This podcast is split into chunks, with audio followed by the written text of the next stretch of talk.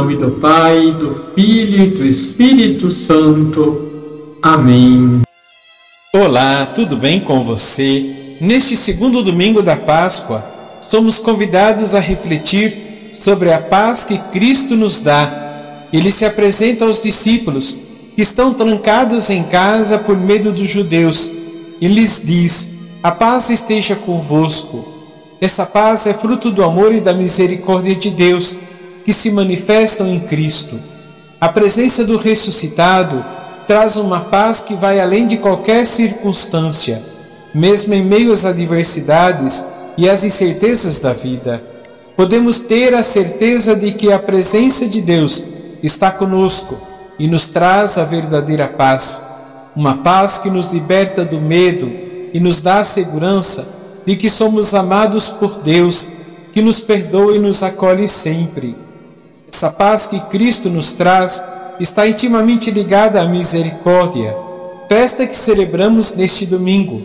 Jesus revela a Santa Faustina o seu propósito. Abriu meu coração como fonte viva de misericórdia, que dele tirem vida todas as almas que se aproximam desse mar de misericórdia. Com grande confiança, os pecadores alcançarão justificação e os justos serão confirmados no bem. Diário de Santa Faustina, número 1520. Deus é misericordioso e nos chama a sermos misericordiosos também, a perdoar e amar como Ele nos ama. No Evangelho de João, capítulo 20, versículos de 19 a 31, vemos que Jesus sopra sobre os discípulos e lhes diz: Recebei o Espírito Santo, a quem perdoardes os pecados, ser-lhe-ão perdoados. A quem os retiverdes, ser-lhe-ão retidos.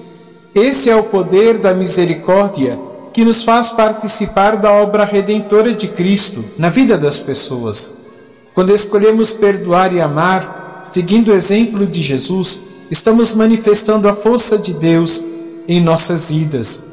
Que possamos então ser instrumentos de misericórdia e de paz em nossas famílias comunidades e em todo o mundo.